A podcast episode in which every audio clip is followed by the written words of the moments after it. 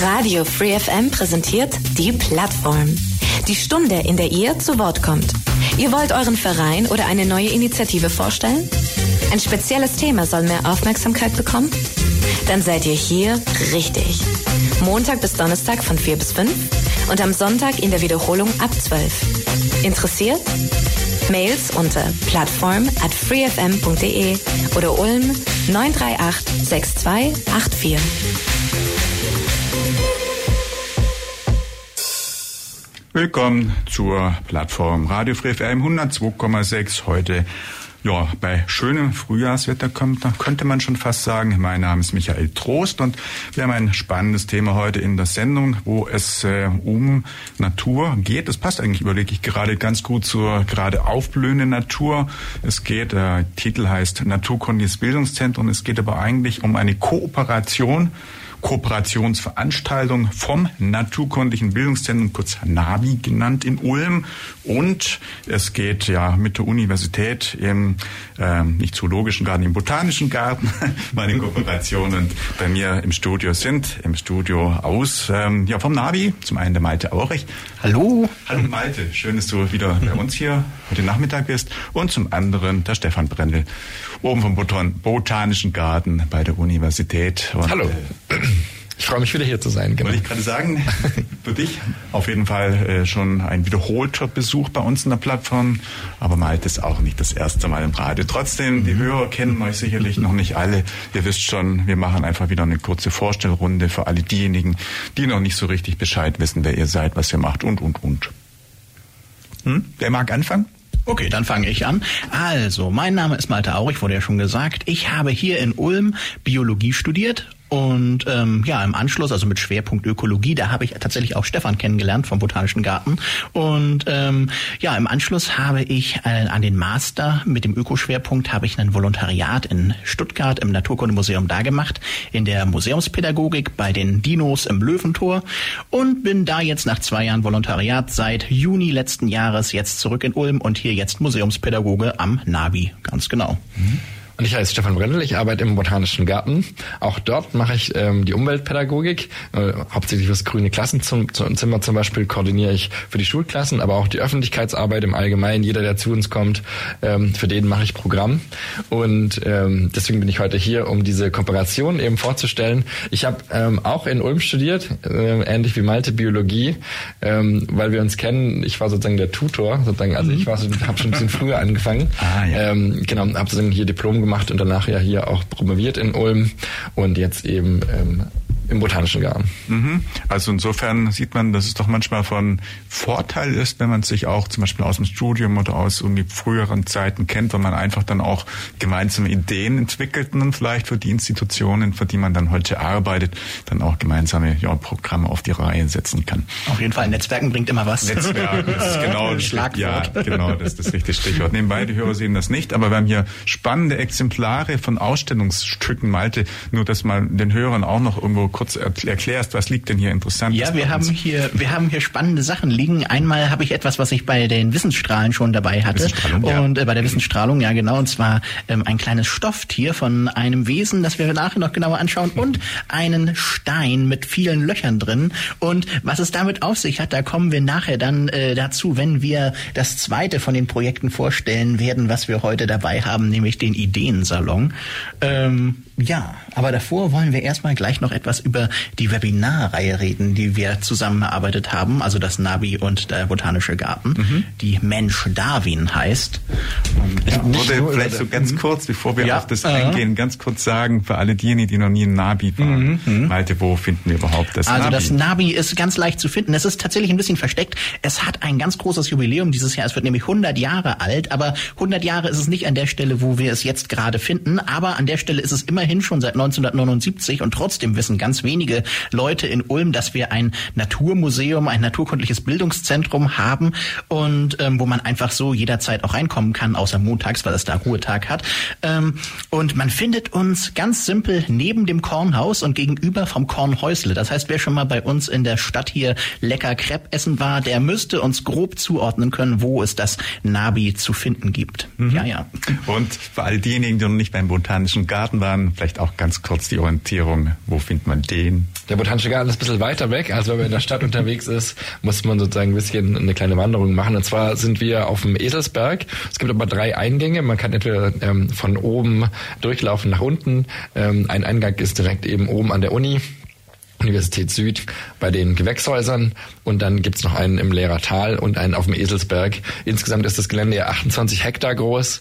Ähm, wer also irgendwo auf dem Eselsberg ähm, vorbeiläuft, der sieht auch unseren botanischen Garten. Mhm. Also Unterschied ist, bei dir ist überwiegend Ausstellungsgelände im Freien. Das heißt, bei euch ist äh, wenn es schön Wetter ist, die frei, äh, wie man die frei, ja die freie Luftspaziergänge genau. genau. Dann sind dann vielleicht äh, wir könnten als Ziel haben den botanischen Garten und wenn es regnet, dann geht man zu Malte und Ganz genau. äh, kann im Prinzip dann äh, bei schlechten Tagen dann im Nabi. Sagt ihr eigentlich auch Nabi oder ist das nur eine, eine ja, doch, wir sagen wir sagen tatsächlich auch Nabi mhm. und ähm, aber ganz oft auch einfach Naturmuseum, weil das am besten auch das beschreibt, was wir eigentlich sind, ne? weil Bildungszentrum, das hat oft so einen Anklang, als würden da nur irgendwie Seminare und äh, Kurse irgendwie stattfinden von der Schule oder so, aber wir sind halt eigentlich von dem, was wir haben mit Ausstellungen und einer riesigen uralten Sammlung im Keller und so weiter, da haben wir eigentlich, eigentlich sind wir ein Museum. Von daher mhm. sagen wir immer, wir sind das Naturmuseum oder manchmal eben auch kurz Nabi. Aber Naturkundliches Bildungszentrum Ulm, das sagen wir praktisch tatsächlich fast nie. ja, es ist tatsächlich so. Ich war ja auch schon häufiger mhm. dort. Also es ist wirklich eigentlich ein schönes Museum.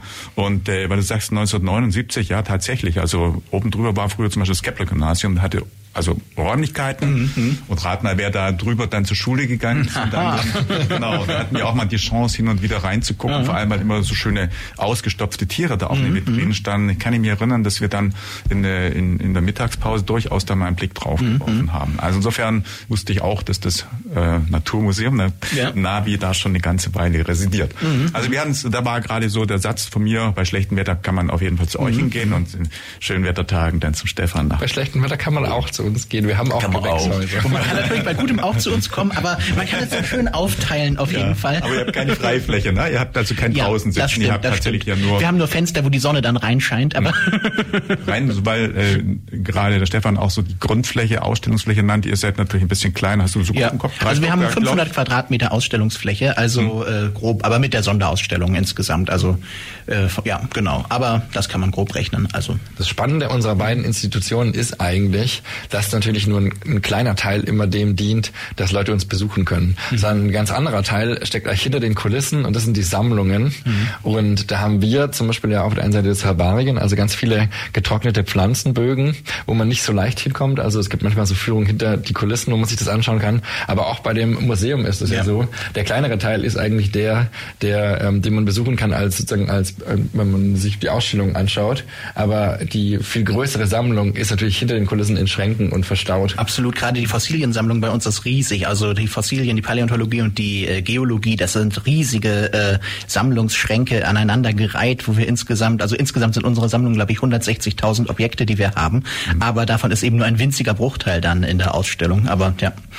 Auf jeden ja, Fall, ja. ihr wollt sagen, hinter den Kulissen gibt's noch viel mehr. Mhm, und ihr seid mhm. auch zumindest äh, bei euch im Museum ist das dann so, dass ihr immer wieder mit Sonderausstellungen dann auch andere Inhalte bietet. Ganz genau. Im Prinzip auch. Also insofern, es lohnt immer mal wieder hinzugucken, nicht ein Besuch, sondern regelmäßig einfach auch mhm. mal vorbeischauen, weil es immer wieder neue Angebote gibt. Vielleicht, wenn wir gerade so ein bisschen dabei sind, äh, wie viel Mann und Frau sind, sind denn bei euch im Umfeld beschäftigt jeweils? Also wie viele Menschen sind denn an den Ausstellungen, an den ähm, Betreuung und äh, wissenschaftlichen, also gerade auch äh, Kategorisierung, Dokumentation von Exemplaren wie viele Leute sind denn da jeweils bei euch aktiv? Also das ist immer relativ schwierig, ganz genau zu sagen. Also wir haben, es kommt immer darauf an, wie man das definiert. Von den Leuten, die wirklich ähm, fest beim Museum sind, sind es eigentlich bei uns äh, fünf, nämlich einmal ich als Pädagoge, dann die Cora, Cora Karmesin, unsere Leiterin und ähm, momentan Anja Dünnebeil als unsere Volontärin, dann wieder Herbst als ähm, unsere Frau für die ganze Wirtschaftlichkeit von unserem Museum und dann ähm,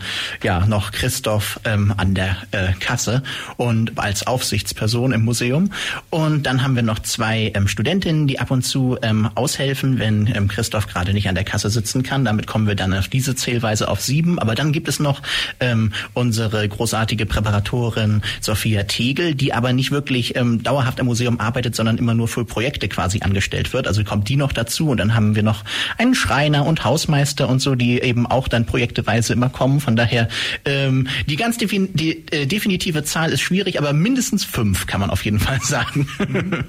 genau. Die Sophia war mit dem Teepräparationsthema ist auch schon eine Plattform ah, und auch schön. schon in der Wissensstrahlung. Mhm. Also hatten wir mhm. auch schon als Thema. Mhm. Mhm. Jo, Stefan, wie ist es bei euch? Ja, bei uns, wir haben ähm, in der Leitung sind wir, ähm, ich bin auch als Pädagoge, zum Beispiel arbeite ich da und, und eben für die Öffentlichkeitsarbeit in der wissenschaftlichen Leitung, aber wir haben auch einen Kustoden oder eine Kustodin, allerdings ist diese Stelle gerade unbesetzt. Da ähm, haben wir gerade eine Interimsbesetzung. Ähm, also eigentlich eine das bist du, glaube ich, gell? Genau, auch teilweise.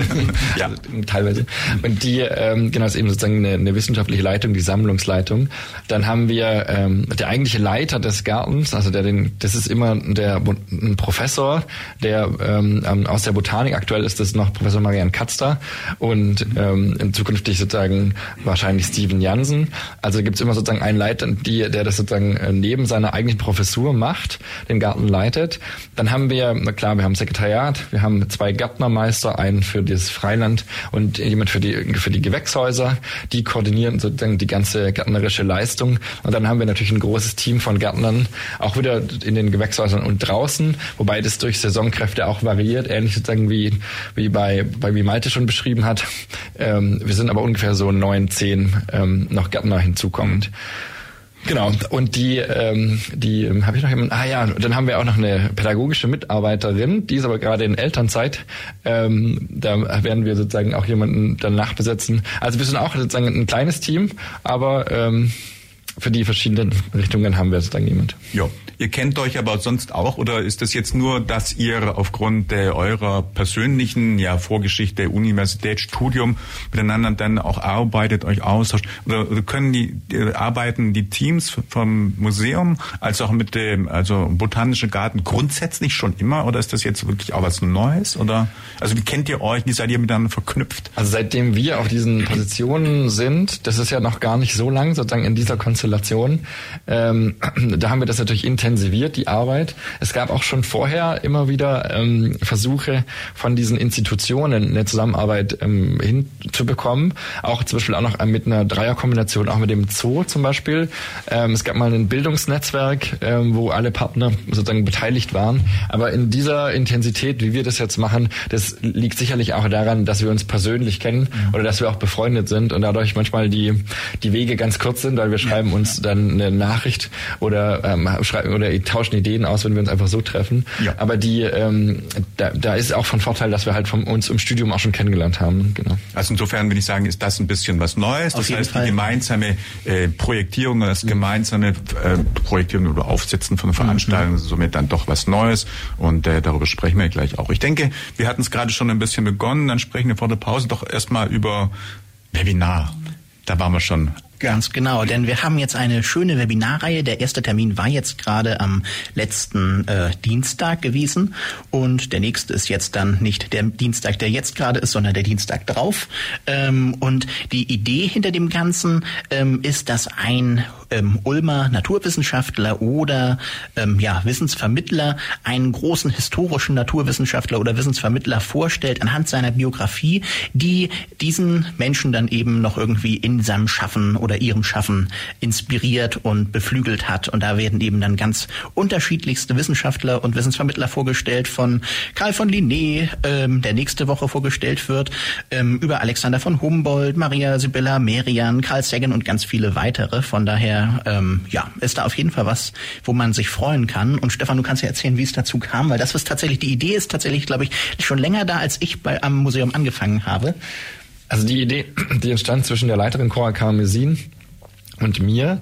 Und wir haben ähm, uns überlegt, dass wir in den Wintermonaten eine Webinarreihe, gemeinsame Webinarreihe machen. Das hat im Prinzip begonnen in der Pandemie, als beide unsere Institutionen suchen mussten, wie können wir naturwissenschaftliche Themen vermitteln, ohne dass die Leute sozusagen zu uns kommen können. Also bisschen so dieses ähm, in die Wohnzimmer sozusagen von den Leuten hinein.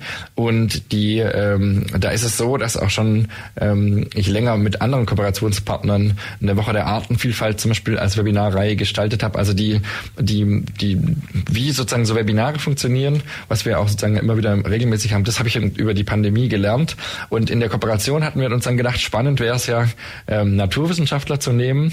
Ähm, es gibt welche in der Botanik, gibt welche in der Zoologie, gibt auch welche sozusagen in der Ökologie. Und wir haben das uns eben jetzt hier so ähm, gedacht, dass ähm, die Personen, die wir eingeladen haben, die jemanden vorstellen, nicht irgendjemanden vorstellen, sondern auch die Person, die sie selber will. Das heißt, wir haben gefragt, hey, wer ist sozusagen eine Person, die dich irgendwie begeistert oder die, ähm, die von der du fasziniert bist und ähm, könntest du dich dann vorstellen, da einen, einen Vortrag über den zu halten mit anschließender Diskussion. Und das ist eben auch das Neue.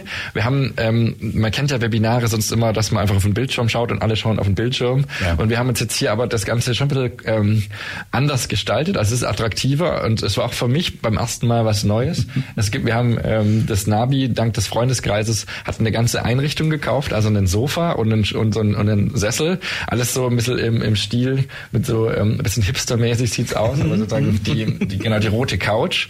Und ähm, und auch das Kameraequipment wurde sozusagen dank der Freunde des ähm, Nabi, Nabi ähm, eben gekauft. Und man sieht uns eigentlich wie eine Talkshow. Und das ist sozusagen ein bisschen neues Format, weil sozusagen seither man ja immer ähm, sozusagen halt nur den Bildschirm gesehen hat von dem Laptop. Und so sieht man uns wirklich diskutieren mit dem jeweiligen Gast, der ja. bei uns in der Mitte steht. Genau. Zusammen mit ganz vielen Objekten natürlich auch wieder, die dann im Hintergrund sind und passend sind. Also das ist wirklich, also gerade der erste Termin war, fand ich sehr schön gelungen, auch von den Sachen, die wir so alles dabei hatten für den, also da hat äh, Professor Marco Czapka hatte da ähm, den ähm, Bernhard Cimek vorgestellt, den großen Tierfilmer und äh, ja, Biologen und Zoodirektor. Ja, genau. Und, und passend zu ihm hatten wir zwar kein lebendes Tier in diesem mhm. Studio sitzen dann, aber in unserem kleinen. Aber wir hatten ausgestopfte Tiere und das war eben ganz, fand ich ganz schön, weil es gab einen ausgestopften Wolf, aber sozusagen, mhm. weil auch Hachimek eben ähm, an dem Wolf Verhaltensbeobachtungen gemacht hat und darüber ein Buch geschrieben hat, aber auch zum Beispiel, einen, das war glaube ich ein Hühnerknochen, gell? Hühnerskelett. Hühnerskeletten, Hühnerskelett weil, weil die, die Jugend von Bernhard Schimek hat er sie, oder in dem ganzen Studium hat er sich mit Hühnern und Eierlegen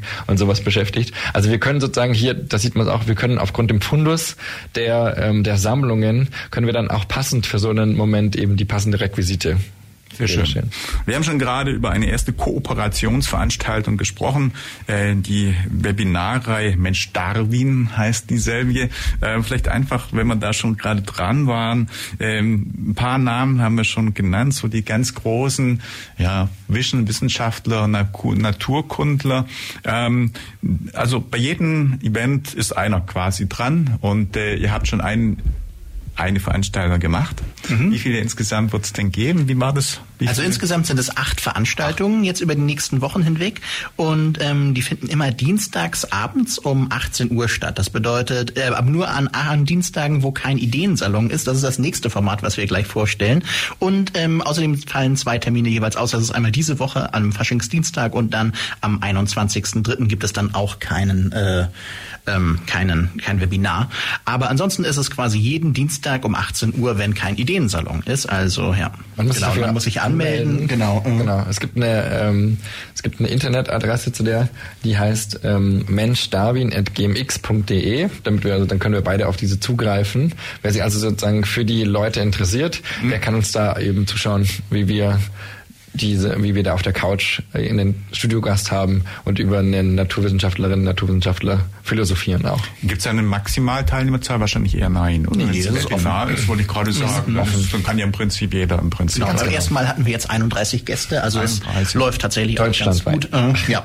wir haben es über die, genau, wir haben es über die Verteiler verteilt sozusagen von den, von den Pädagogen und das war dann ganz spannend, wenn man dann als so einen, als Text sieht, dass sich auch jemand aus Berlin, glaube ich, mhm. bedankt oder sowas. Ne? Genau. Also dieses, ein Webinar hat ja den Vorteil, ja. dass man nicht in Ulm sein muss, um sozusagen sich das anzuschauen. Das finde ich eigentlich an diesem Konzept ganz spannend. Ja, ein großer Vorteil auf jeden Fall. Und dann wird es spannend sein, nach Ausstrahlung dieser Sendung, wie viele Teilnehmer mehr sich melden. Mhm. Denn hier hören natürlich ein paar Leute mehr rein als nur die 30 Leute. Beim nächsten Mal geht es genau, wie schon vorher gesagt, geht es um Linné. Und Linné, würde man immer denken, wer ist das denn? Wer hat der mit meinem Leben zu tun? Aber Karl von Linné hat eine, eine wichtige Errungenschaft eigentlich gebracht, die bis heute Standard ist. Und zwar, das ist die Benennung von Pflanzen, Tieren, Pilzen, Mikroorganismen in ähm, die, man nennt es binominale Nomenklatur. Das hat man vielleicht schon mal, kam man da schon mal dazu, wenn man an sich selber als Art denkt, zum Beispiel Homo sapiens, da ist sozusagen, das besteht aus zwei Begriffen, die sind dann beide sozusagen meistens Latein oder Griechisch, aber so Organismen zu benennen, damit hat er angefangen. Vorher gab, war das auch, hat man auch Latein oder Griechisch benutzt, hat aber ganze Sätze gebildet. Mhm. und dann war das natürlich total komplex sozusagen, wie man dann einen Organismus nennt. Und über diesen werden wir beim nächsten Mal reden. Und warum das generell sinnvoll ist, sozusagen die wissenschaftlichen Namen zu verwenden, macht auch Sinn, weil es gibt natürlich auch, also man kann auch Mensch sagen, aber wenn man jetzt allein denkt, im Englischen wäre es irgendwie sozusagen human oder im, im Spanischen wäre es hombre, also wenn man immer nur diese trivialen Namen nutzen würde, dann ist eine internationale Verständigung nicht möglich und deswegen ist das, was Linné entwickelt hat, dieses auf wissenschaftlichen Namen eine Art zu benennen, was ganz spannendes und total gebräuchlich ist. Und Linné ist auch noch spannend, weil er unser Typusexemplar ist. Das bedeutet, äh, wenn Menschen versuchen zu definieren, was eigentlich ein Mensch ist, ist tatsächlich das Skelett von Karl von Linné im Dom von Uppsala das Typusexemplar für den Homo sapiens. Also auch ganz spannend. Oha. Also mir war der Begriff jetzt tatsächlich oder die Person bisher nicht bekannt. Mhm, mhm. äh, ich komme natürlich auch nicht aus dem aus dem Umfeld der, der, Naturkunde oder der Biologie oder sowas, aber interessant, ja, wenn es da Leute gibt. Und äh, so die anderen großen Persönlichkeiten, die noch so drankommen, ich lese hier ein paar Namen. Humboldt, klar, ein Unwitz Herrn Humboldt, äh, das Humboldt-Gymnasium, den Herrn Humboldt kennt man. Ja, und äh, das sind jetzt aber Leute, die überwiegend dann auch was mit, mit Biologie zu tun haben. Doch, genau. Die meisten sind Biologen oder haben zumindest irgendwie entfernt was mit Biologie zu tun. Ja. Und, ja. Mhm. Nur weil wir gerade bei Humboldt sind, neben dran das Kepler-Gymnasium. Kepler mhm. ist zum Beispiel ein Naturkundler, der mit Sicherheit was mit äh, Planetenbewegung zu tun mhm. hat, aber nichts mit äh, Biologie. Genau, wir haben jetzt hier ähm, allein von unserem Interessengebiet, woher kommen, erstmal an Biologen gedacht, aber das ist natürlich erweiterbar auch mit anderen Naturwissenschaftlerinnen. Mhm. Oder genau. Aber wir haben hier den Fokus erstmal auf lauter Biologen gerichtet und Biologinnen. Ja. Weil mir fällt ein, wir haben natürlich auch große Natur- oder, oder ulmstämmige Wissenschaftler, Albert Einstein. genau, den hätten wir da auch nehmen können. Ja, also auf jeden Fall immer eine Persönlichkeit, die dort ähm, thematisiert wird und mhm. da kann man bei diesem Webinar auch ein bisschen was dazulernen, sagen wir mhm. mal. Mhm. Ziel, habt ihr euch dann die Zielgruppe überlegt? Sind das im Prinzip egal wer wie oder sind es jüngere Leute, die quasi an die Naturkunde ein bisschen herangebracht werden sollen? Sind das Studenten? Sind das, äh, ja, ist es eine von euch primär angesprochene Personengruppe, ein Kreis oder ist das everyone, der halt irgendwie ein bisschen Interesse hat? Habt ihr da ein bisschen euch da... Ja also es ist, ja. es ist im Prinzip offen, Zielkreis. aber die, ähm, es ist ja am Abend findet das Ganze statt. Mhm. Deswegen ist die Zielgruppe schon hier eher, wenn man sagen, junge Erwachsene, bis aber dann jeder Interessierte in jedem Alter.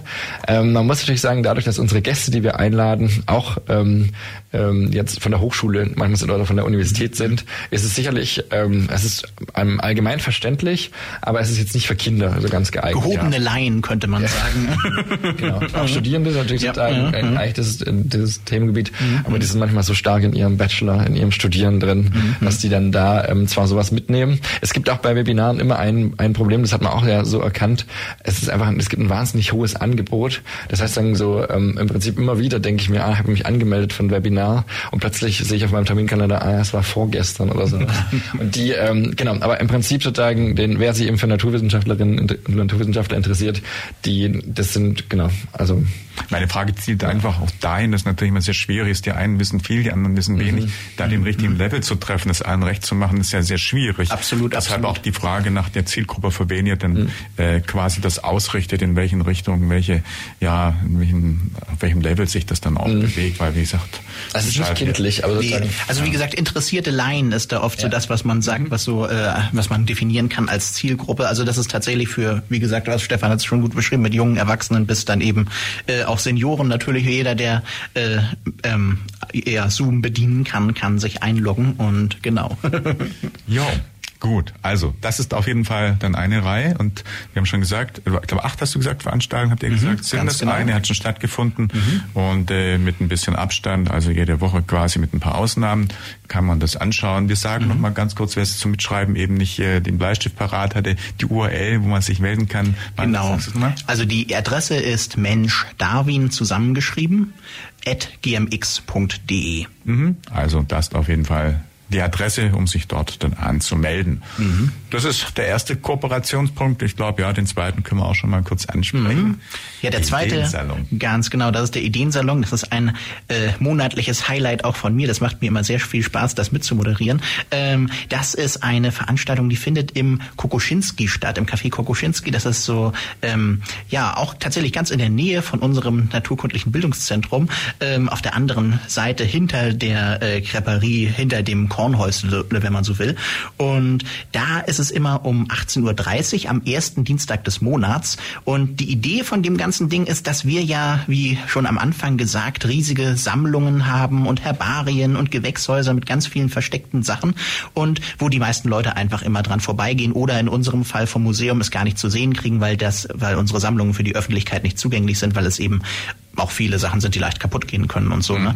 Und ähm, einige von diesen Schätzen wollen wir da eben dann präsentieren der Öffentlichkeit und der haben da eine ähm, sehr lustige Art gefunden, wie ich finde, um das zu präsentieren. Und zwar ist es so, dass sowohl wir, also ähm, vom, Natur, äh, vom Naturkundlichen Bildungszentrum, als auch Stefan vom Botanischen Garten immer Objekte mitnehmen ähm, in dieses Café, aber wir wissen jeweils nicht, was der andere mitgebracht hat. Und dann müssen wir zusammen mit den Gästen, die da sind und während man eben dann ähm, auch alkoholische Getränke trinken kann oder auch nicht alkoholische Getränke, versuchen wir dann herauszufinden, was der andere mitgebracht hat und was das für eine interessante Geschichte dahinter sein könnte. Das heißt, das ist so eine Mischung aus ähm, ja einem ja, naturwissenschaftlicher Bildung und gleichzeitig Krimi-Dinner und das Ganze in so einer lockeren Kaffeehausatmosphäre. Also es macht wirklich richtig Spaß und ähm, es, hat auch einen deutlichen Zuwachs gehabt. Also wir haben damit im Juli angefangen, am ersten Dienstag vom Juli äh, von 2022 und damals hatten wir hatten wir nur fünf Gäste, aber es hat trotzdem Spaß gemacht und jetzt mittlerweile sind wir bei über 20 angekommen. Also beim äh, im Dezember hatten wir 22 und jetzt im äh, Februar hatten wir 27 Gäste. Also es wächst wächst auf jeden Fall ordentlich und ähm, ja, es scheint anzukommen bei den Leuten. Mhm. Ja, und auch das hat eine Geschichte, die ähm, auch wieder länger zurückgeht, als ich am Museum bin und da kann Stefan auch wieder mehr zu erzählen. Die, die Idee zu dem Ideensalon ähm, kam uns auch wieder ähm, mit Cora Karmesin, also Leiterin des Naturkundenbildungszentrums, in dem ähm, wir beide ähm, ganz aufmerksam 2019 eine Biografie gelesen haben. Und zwar eine Biografie von Alexander von Humboldt. Und da wird an einer Stelle beschrieben, dass er, ähm, das war eine Neuerung, als die Universität in Berlin gegründet wurde, die Humboldt, nee, die hieß ja nicht Humboldt-Universität, aber wurde dann später so genannt, dass er auch Laien eingeladen hat, in die Universität zu kommen. In dem Fall war sogar eine Neuerung, dass auch ähm, Frauen mit in den Hörsaal durften. Das war eigentlich sozusagen sonst nicht ähm, üblich an dieser neu gegründeten. Universität. Und er hat da aber genau auch dieses, man könnte fast sagen, Flipped Classroom angewendet. Das heißt, normalerweise ist ja so, dass wenn man ähm, über einen, ähm, über, dass wenn man jemanden einlädt, der über ein Thema redet, dann redet er immer ganz viel über sich und über seine Forschung und über seine Objekte, so zum Beispiel. Und hier hat er aber auch sozusagen so gemacht, manchmal, wenn man ein wissenschaftliches Objekt hat, und ich nehme jetzt einfach mal ein Fossil, aber es kann ja auch wie vom Botanischen Garten eine Pflanze sein, wir wollen wirklich dieses Objekt in den Mittelpunkt stellen und alle zusammen sozusagen durch, ähm, durch ähm, ähm, Crowd Knowledge, also durch ähm, gemeinsames Wissen ähm, äh, kommen dann näher, sozusagen dem Objekt näher. Und Humboldt hat es eben gemacht, weil er manchmal bei manchen Sachen nicht weiterkam, hat er andere Wissenschaftler eingeladen, aber auch sozusagen ähm, Ulmer, eigentlich wieder auch interessierte Laien, um so ähm, manchmal eine Lösung zu bekommen, auf die man allein nicht drauf gekommen ist. Und dieses Format, dass das Objekt im Mittelpunkt steht und nicht eine Person, das haben wir hier sozusagen ins Kleine übertragen, mhm. können aus einem großen Fundus unserer, ähm, unserer äh, Sammlungen zurückgehen. Wir haben eine Lebenssammlung eben mit Pflanzen, 5600 Pflanzen allein, die wir kultivieren. Aber wir haben ja auch mit dem großen Gelände etliche Pflanzen einfach aus der Heimat. Ich hab, wir haben ein riesiges Herbarium mit Hunderttausenden von Belegen. Und man muss sich ja vorstellen, ähm, ähm, das Museum hat wahnsinnig viele Fossilien und aber auch zum Beispiel Knochen, Felle und so weiter. Mhm. Und das sind alles ja Lebewesen. Und bei den Lebewesen schon allein die ähm, Naturgeschichte dieser Objekte ist spannend, aber manchmal gibt es eben auch einen Bezug zur ähm, Lebensrealität. Sei es zum Beispiel, brauchen wir das als ähm, also als ähm, für die Ernährung, ja, es ist eine Nutzpflanze zum Beispiel, oder manchmal hat irgendwas einen historischen Kontext. Und so können wir, wenn wir das Objekt in den Mittelpunkt bringen, wir überlegen uns natürlich auch immer spannende Sachen, können dann die Wir können das mal beispielsweise hier mitmachen. Ähm, äh, Stefan, erinnerst du dich noch, was das hier ist? Ich hatte es tatsächlich schon ähm, beim allerersten Ideensalon hatte ich es, glaube ich, ein ähnliches Ding mit. Ja. Ähm, weißt du, was das ist, Michael? Es sieht mal zunächst aus wie ein Stein. Es ist tatsächlich ein Stein, ganz das ist genau. Versteinerung würde ich mal fast vermuten. Wenn irgendwie Einschlüsse, man sieht das, es sieht ein bisschen aus wie eigentlich so eine Honigwabe. Ja, es sieht ein bisschen aus wie eine Honigwabe. Auf jeden Fall ein, ein heller Stein. Ich beschreibe das gerade mal für die Zuhörer. Ein heller Stein mit vielen, vielen, vielen Löchern drin. Hat fast ja so ein bisschen was wie einen Schwamm oder wie eine Bienenwabe oder so eine Mondlandschaft, ein Stück von der Mondlandschaft herausgerissen. Mondstein. Ähm, Mondstein, ganz genau. Aber es kommt tatsächlich hier aus unserer Gegend. Ähm, also ich habe witzigerweise, die, wir hatten das im ersten Salon, da kannte ich es nicht, da kannte ich auch die Geschichte hinter dem Ganzen mhm. nicht. Mhm. Aber da sieht man auch, also ich habe da wahnsinnig viel dazugelernt. Ich glaube, der Vorteil ist wirklich immer, dass wir voneinander nicht wissen, was mhm. wir uns mitbringen. Ja. Und dadurch die Moderation, also ich hätte jetzt dann dieses Stück dann sozusagen moderiert an dem Tag, ähm, erstmal neutral leite, sodass ich nicht gleich zu viel verrate. Aber ähm, ich erinnere mich zum Beispiel auch noch, das kommt ganz aus der Nähe von hier. Kann das sein? Ist das eins von diesen Objekten, die man hier in der Nähe von Ulm finden könnte? Genau, es ist tatsächlich aus der Nähe von Ulm. Ähm, aber eventuell nicht ganz so dicht, wie du denkst. Also es ist ah, kein, ah, äh, kein es ist, genau, mit den Toritellen hat es tatsächlich nichts zu tun. Aber ich hätte jetzt ähm, gesagt, das wäre Da habe ich auch schon gerade ja, ja, ja, ja. Also ähm, Toritellen, um das nochmal kurz zu sagen, das sind so kleine ähm, Schnecken. Da haben wir in mhm. bei Ermingen direkt in der Umgebung von Ulm eine ganz tolle Stelle, wo man die zu unfassbaren Mengen findet. Und da haben wir auch äh, Tonnen, wirklich tonnenweise Fossilien von bei uns im Museum in unseren Rollschränken drin. Ähm, und ja, da kann man wunderbar wunderschön sehen, wie so das Meer vom Molassemeer gegengebrandet ist. Aber das hier hat tatsächlich etwas anderes, ein bisschen was. Ähm, was? Wir machen zwischendrin einfach. Ja, klar, das können wir machen. Äh, genau, lassen wir die ist. Hörer raten. Und, und da haben wir schon gerade über die zweite Veranstaltung gesprochen und so ein bisschen die Hörer auch über die Musikpause mit erwägen. Ich wollte sagen, fast googeln oder neuerdings vielleicht könnte man sagen KI befragen. Da habe ich ja gestern auch eine Sendung kurz drüber gemacht, dass KI so inzwischen alles weiß. Was das denn sein könnte? Also was Spannendes äh, liegt denn hier bei uns? Es ist ein weißer Stein, relativ schwer, wenn man ihn so in der Hand hat, also so Handflächen groß, man kann ihn gut in die Hand nehmen, mit vielen, vielen Löchern auf der einen Seite und auf der anderen Seite sind gar keine Löcher. Also auf einer Seite es ist irgendwie ja zerfressen worden von irgendetwas, hat ganz viele kleine Löcher wie so ein Schweizer Käse fast und ähm, ja, von der Farbe sieht es sogar auch fast aus wie ein Schweizer Käse. Ähm, von der Art von Stein, was könnte es dann sein von der Farbe? Also ich habe jetzt, ich erinnere mich jetzt wieder ein bisschen dran. Mhm. Ähm, die Art des Steins weiß ich nicht, da bin mhm. ich zu wenig Mineraloge, aber aber ich erinnere mich sozusagen, dass es ja ähm, auch so Muscheln gibt, zum Beispiel, die sich mittlerweile in so Holz reinbohren. Ganz genau, Bohrmuscheln. Bohrmuscheln. Ja. Und das äh, hat mich jetzt sozusagen an das erinnert, ähm, mit dem, dass sozusagen die sich auf der einen Seite festgehalten haben oder sich da reingebohrt haben mhm. und eben der anderen Seite eben nicht. Hat was mit sozusagen so, so ähm, jetzt nicht mit Muscheln direkt wahrscheinlich, aber ähm, tatsächlich hat es mit Bohrmuscheln zu tun. Ah. Ja. Mhm.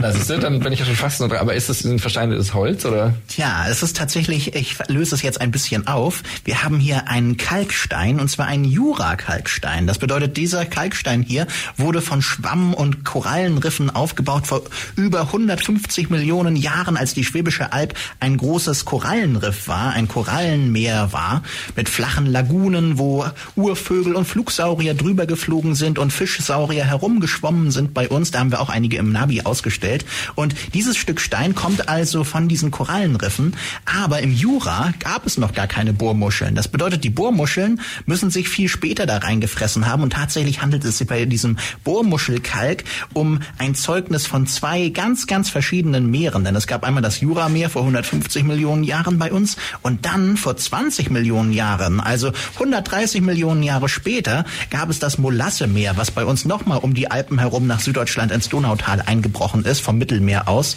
Und damals gab es hier bei uns an der Schwäbischen Alb so Brandungshohlkehlen und Da ist eben, haben sich dann eben Muscheln an die uralten Steine von den Korallenriffen rangesetzt und haben sich dann da reingebohrt. Und darum ist dieser Stein hier so ein Sinnbild für die beiden Meere, die es bei uns hier in Schwaben gegeben hat, im, im Donaugebiet.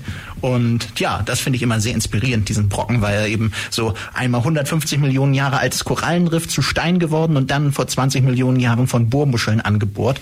Also schon eine spannende Sache, was man so alles haben kann und was dann für so ein einzelner kleiner Stein manchmal mhm. für eine lange Geschichte erzählt. Ne? Aber jetzt sieht man auch zum Beispiel, wie wir am Anfang da rangegangen sind. Mhm. Also wir beiden hatten ja sozusagen weniger Ahnung. Wir erkennen sofort, okay, es ist ein Mineral, es ist irgendwie sozusagen eine, wahrscheinlich fossil, weil man irgend sowas sieht. Ähm, dann hatte ich mich sozusagen wieder aus ein bisschen erinnert, dass es für mich so erinnert, wie so, als ob ich was reingebohrt hätte, wie mit diesen Bohrmuscheln, was ja. ich heutzutage von dem Holz kenne. Und genau dieses, äh, wie jetzt ähm, Michael und ich das aufgelöst haben, so würden wir auch dann in dem Fall die Sachen von den Besucherinnen erraten lassen. Ganz genau. Und viele Sachen dürfen dann auch noch rumgehen, aber natürlich immer nur, wir müssen da immer ein bisschen vorsichtig sein, dass wir nicht zu viel kontaminieren, aber gerade so alte Fossilien, so Versteinerungen, die eben dann nicht mehr viel kaputt gehen können, es sei denn, man lässt sie fallen, die dürfen dann auch vorsichtig rumgegeben werden und die Pflanzen von Stefan in den meisten Fällen auch. Mhm. Ähm, genau, genau, ja. Und das ist diese, wenn man so will, diese beiden Veranstaltungen, die wir jetzt als Kooperation genannt haben, die, die, die sind natürlich auch ein bisschen Teil davon, von dem, von dem Jubiläum mhm. ähm, des Natur- und Bundungszentrums. Wir sind Ganz genau. noch nicht so äh, alt. Mhm. Ja, also äh, nochmal kurz vielleicht noch zu dem anderen, weil man kann auch immer einfach dazukommen, noch äh, für den Ideensalon. Also es wäre es immer im, am ersten Dienstag vom Monat um 18.30 Uhr und die Teilnahme ist kostenlos, man muss sich nicht anmelden, man kann einfach am Kokoschinski aufschlagen und da dann dazustoßen. Ähm, aber je früher man da ist, desto mehr Sitzplätze sind noch da. Von daher, also in der letzten Zeit war immer ein ordentlicher Ansturm da, von daher einfach schnell kommen. Und Ungefähr dann hat Stefan, ja, pardon, ja, nee, sprich erst du. Okay. Ja. Also dann hat Stefan ja schon umge äh, überleitet mehr oder weniger zum Jubiläum. Und, dann lass mich doch da genau, noch schnell vor zum Jubiläum, Jubiläum kommen noch schön fragen, wie viele Plätze sind denn frei? Also wenn jetzt hier alle unsere Hörer heute bei euch äh, ja, dann da, da einhalten, dann wird es natürlich ein bisschen eng. Ja. Also in den Räumlichkeiten, die wir bisher hatten, konnte man so, also bei den Leuten, die wir hatten, wurde es schon relativ kuschelig bei den 27, die wir ja. jetzt das letzte Mal hatten. Aber wir können jetzt ab den nächsten Malen vermutlich wieder in den äh, Hof und ähm, je nachdem, wie das Wetter natürlich ist, passen da dann viel, viel mehr Leute rein. Ähm, ja, von daher einfach mal kommen, weil wenn mhm. dann die nötige Masse da ist, haben wir auch wieder sozusagen dann das Argument, um dann in den nächstgrößeren Raum zum Beispiel im Café Kokoschinski mhm. zu wechseln. Und das Café ähm, freut sich ja auch sozusagen über regen Umsatz. Man kann also auch kommen, wenn man jetzt eher sozusagen schüchtern ist, einfach zuhören und dann was trinken und mhm. sich erstmal anschauen, wie das Format funktioniert ob es was für einen ist. Genau. Mhm. Genau. Findet man da auch noch irgendwie ein paar Informationen online? Genau, man findet Seite? zu beiden Sachen tatsächlich auch auf unserer Website auf jeden Fall Infos. Also beim naturmuseum.de findet man da äh, auch bei den aktuellen Sachen ähm, noch Infoblöcke zu und, bei, und auch beim Botanischen, Garten. Auch, genau. Ja, ja. Das heißt, auf beiden Seiten findet man zu beiden Themen, also alles, was Kooperation eben darstellt, die entsprechende Info und kann Ganz sich genau. gegebenenfalls genau. auch bei euch beiden, wenn man jetzt irgendwo gerade euch mal trefft, irgendwo dann auch erkundigen und ihr seid so, sowieso miteinander in Kontakt. Das heißt, auf jeden äh, Fall. Und auch die Adressen und so zum Anmelden fürs Webinar beispielsweise, das ist auch noch alles auf der Website. Genau, für den Ideensalon jedoch, da einfach, wenn man, kann man spontan vorbeikommen, man muss mhm. sich nicht anmelden. Mhm, das ist der große Unterschied und ja. Malte, wir haben es schon gesagt, ihr habt ein großes Jubiläum anstehen, 100 Jahre Nabi. Ganz genau, 100 Jahre, eine lange, lange Zeit, die wir Tatsächlich sind wir damit die älteste dauerhaft bestehende museale Einrichtung innerhalb von Ulm, obwohl uns, wie gesagt, fast niemand kennt. Man kann noch mal kurz, vielleicht reiße ich noch mal ganz kurz die Geschichte ab von unserem, oder Geschichte an von unserem Museum. Also tatsächlich, die Sammlungsbestände sind zum Teil noch deutlich älter. Also die, es gab mehrere Jahrzehnte lang das Naturalienkabinett Grieb in Ulm. Das war im Frauengraben, da wo heute das Justizgebäude steht. Äh, da ging früher der Frauengraben noch weiter.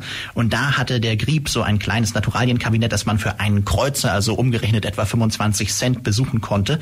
Und der hatte da so auspräparierte Vögel und Fossilien und solcherlei Dinge. Und davon wurde dann, das wurde dann, als der Grieb gestorben ist 1900, ging das in Stadtbesitz über.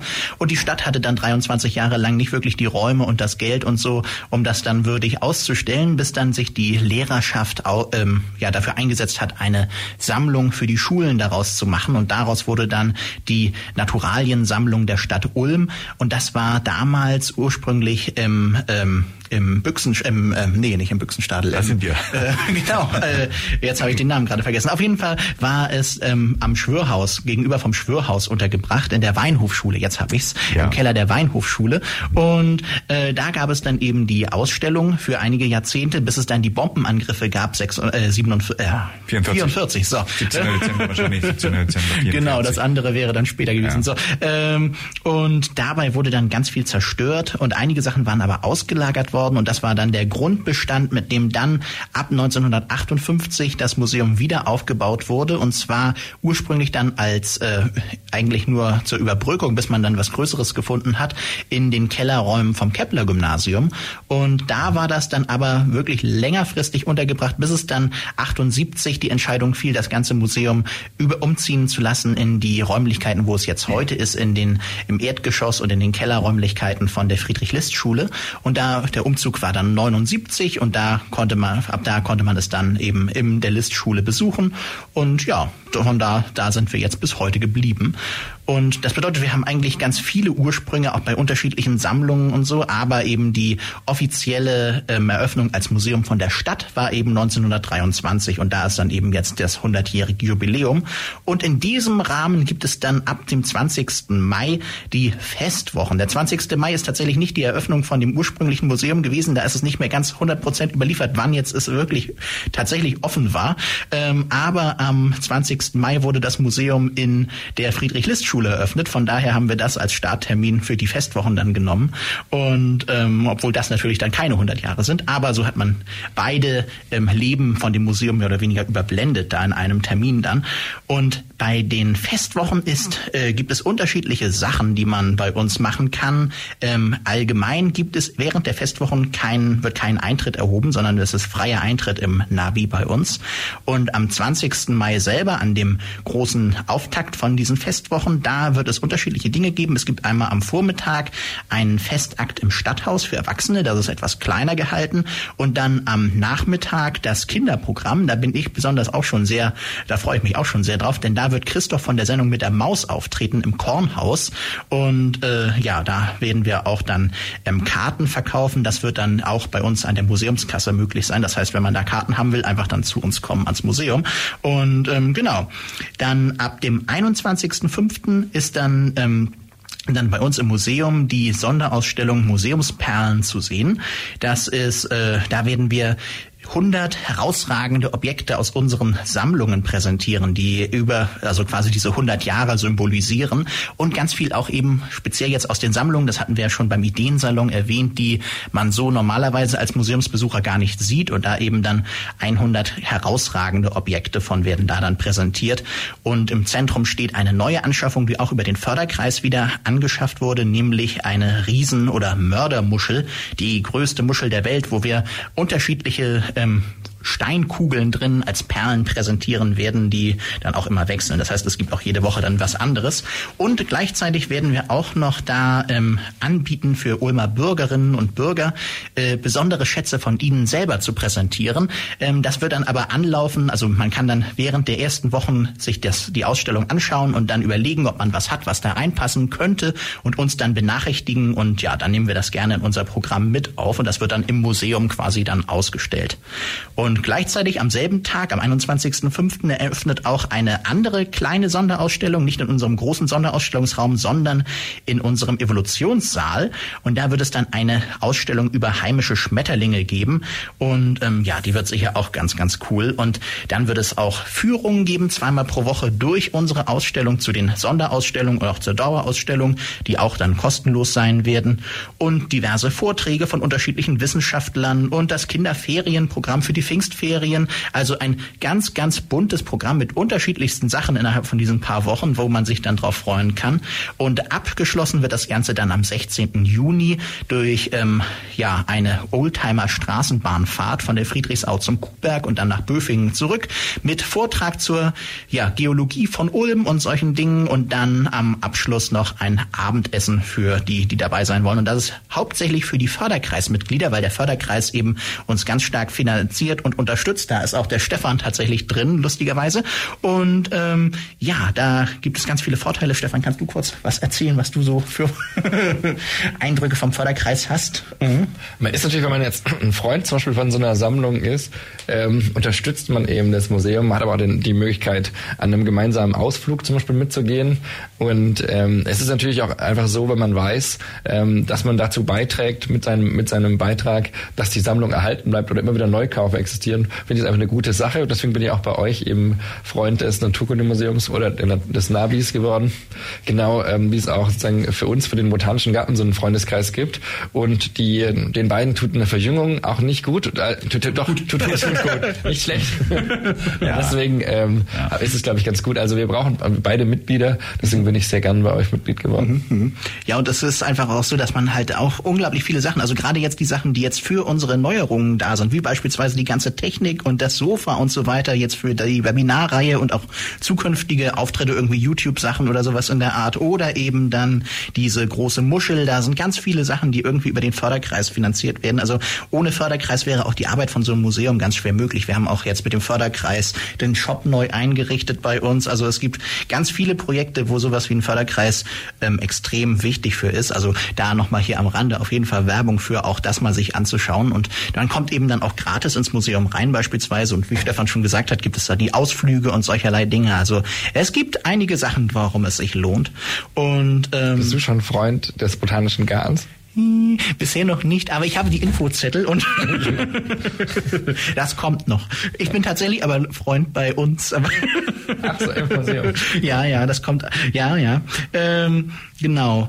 Ähm, ja, und das ist eben jetzt speziell die Festwochen. Und ansonsten, was wir tatsächlich auch noch im Programm haben, ist noch die ähm, Kolumne. Es gibt noch eine Kolumne, vielleicht hat sie der ein oder andere schon gesehen, im äh, entweder in der Südwestpresse oder auch in der Neu-Ulmer Zeitung. In beiden sind wir mit einer Kolumne drin unter der Überschrift Unbekannt, verkannt, verborgen. Da werden dann immer ähm, spannende Tiere oder Pflanzen vorgestellt, einmal im Monat. Am Ende vom Monat immer gibt es da dann eine Kolumne. Und ja, da kann man gucken, ob man die entdeckt und dann eben auch sich auf die Suche nach den Tieren und Pflanzen machen, die da vorgestellt werden und die dann auch noch bei uns im Internet auch dann noch vorgestellt werden. Und ja. Mhm. Ja. Ich habe auch noch ein weiteres Jubiläum von der Uni, von dem ich sozusagen was sagen Stimmt. kann. Mhm. Das kann man sich auch leicht merken. Und zwar 100 Jahre Naturkundliches Bildungszentrum oder naturkundliche Sammlungen und 50 Jahre Biologie. Sozusagen seit 50 Jahren kann man in der Uni, an der Uni Ulm Biologie studieren. Die Uni selber ist ja noch nicht so alt. Und, ähm, aber nicht direkt zu Beginn gab es eben Biologie. Aber das ist halt eben auch ein Jubiläum. Und ähm, das kann man sich also auch leicht merken. 100 Jahre Naturkundliche Bildungszentrum, 50 Jahre Biologie. Und in dem Rahmen, das ist auch noch ganz spannend, das wird jetzt auch ähm, ähm mehr äh, noch verfolgt. Im Rahmen von diesen 50 Jahren wird auch die Uni noch stärker beispielsweise den Ideensalon eingebunden. Das bedeutet, wir werden ähm, einige Professoren auch einladen von der Uni, ähm, besondere Objekte oder sowas vorzustellen, was ihnen am Herzen liegt. Das bedeutet, da kommen dann auch Profs von der Uni runter in das Kokoschinski und stellen auch von sich äh, Forschungsobjekte oder irgendwelche Objekte, die, die, ihnen, die ihnen irgendwie am Herzen liegen, vor. Ähm, beziehungsweise sie stellen es nicht vor, sondern sie zeigen es und wir müssen dann erraten, was sie dabei mitgebracht haben und was es interessant Interessantes damit auf sich haben könnte. Genau. Ja. Also noch ein spannendes Element, was den Ideensalon noch mal etwas spannender machen wird, als er ohnehin schon ist. Ja, ja. Jubiläum hast du gerade angesprochen. Wie ist denn das eigentlich? Ist äh, hier in Ulm dieses Museum in seiner Form ziemlich einzigartig oder gibt es das auch in anderen Städten eigentlich? Oder was? Also es ist tatsächlich ähm, sehr herausragend in der Art, dass natürlich viele Städte ähm, kleinere naturkundliche Museen, Museen haben oder ja. auch ähm, einfach Stadtmuseen, wo eine naturkundliche ähm, Sammlung auch irgendwie eingegliedert ist. Aber innerhalb von den kommunalen Museen äh, sind wir tatsächlich in dieser Größenordnung ähm, ziemlich einmalig. Also wir sind für ein kommunales Museum unfassbar groß groß von, für ein kommunales Naturkundemuseum. Ähm, die einzigen Museen, die größer sind, sind einmal das, also zumindest was ähm, durch die Paläontologie und Geologie, die wir haben, sind wir einfach unglaublich groß, weil wir da riesige ähm, Sammlungen haben von eben Sachen aus dem Ulmer Raum, aus den ganzen Steinbrüchen, weil Ulm eben, wie wir hier bei dem Stein vorhin schon gesehen haben, einfach sehr vielfältig ist. Es gibt Sachen aus dem Jura, aus dem Tertiär, aus dem Quartär, also unfassbar vielfältige Sachen. Und da haben wir eben diese riesige Sammlung mit jeweils etwa 80.000 Objekten Objekten irgendwie in der Geologie und in der Paläontologie, also unfassbaren Mengen. Und ähm, das ist etwas, also das Haufmuseum ist ein Privatmuseum, wo es eben ähm, um die Sachen aus den Steinbrüchen von Holzmaden geht, um den schwarzen Jura. Die sind etwas größer als wir, grob, die, aber dasselbe Format ist aber ein Privatmuseum. Und dann gibt es noch die beiden Landesmuseen in Karlsruhe und in Stuttgart. Die sind deutlich größer als wir, aber das sind eben auch Landesmuseen und keine Kommunalmuseen. Also ähm, von den städtischen Museen sind wir eindeutig in Baden-Württemberg zumindest das größte Naturkundemuseum. Oh ja, und du sagtest, oder ihr sagtet, dass Ulm sowieso einfach von der von der Lage mhm. einfach auch sehr interessant ist. Meine, mhm. wir hatten das Thema Erming angesprochen, diese Turitellenplatten ja. haben wir angesprochen und wahrscheinlich macht auch der Faktor Donau irgendwie was aus. Ganz genau. Also wir haben hier äh, einfach eine sehr ähm, vielfältige Geologie. Also äh, aus mhm. den Juraschichten ist extrem viel erhalten, was eben dann auch äh, aber abgesagt ist durch die Alpenbildung. Das bedeutet, dadurch, dass wir die Alpen im Süden aufgetürmt haben, ist der Nord, ist das im Norden von den Alpen einfach abgesackt und hat dann so eine riesige Mulde gebildet und da gab es dann eben Meere, die sich in diesen Mulden reingestreckt haben. Das waren diese Ausläufer vom Tethysmeer, dem Vorgänger vom Mittelmeer und da gab es dann diese Molasse-Meere und zwar mehrere, ähm, denn das ist immer wieder ausgetrocknet und dann hat es sich wieder neu gebildet. Darum gab es die untere äh, Meeresmolasse und die obere Meeresmolasse und die werden jeweils durch Süßwassermolassen noch unterbrochen und das sind einfach Meeresarme, die grob dann äh, über das Rhöntal, wenn man so will, dann in das Donautal reingegangen sind, um die Alpen, als die Alpen noch mehr oder weniger eine Inselgruppe waren.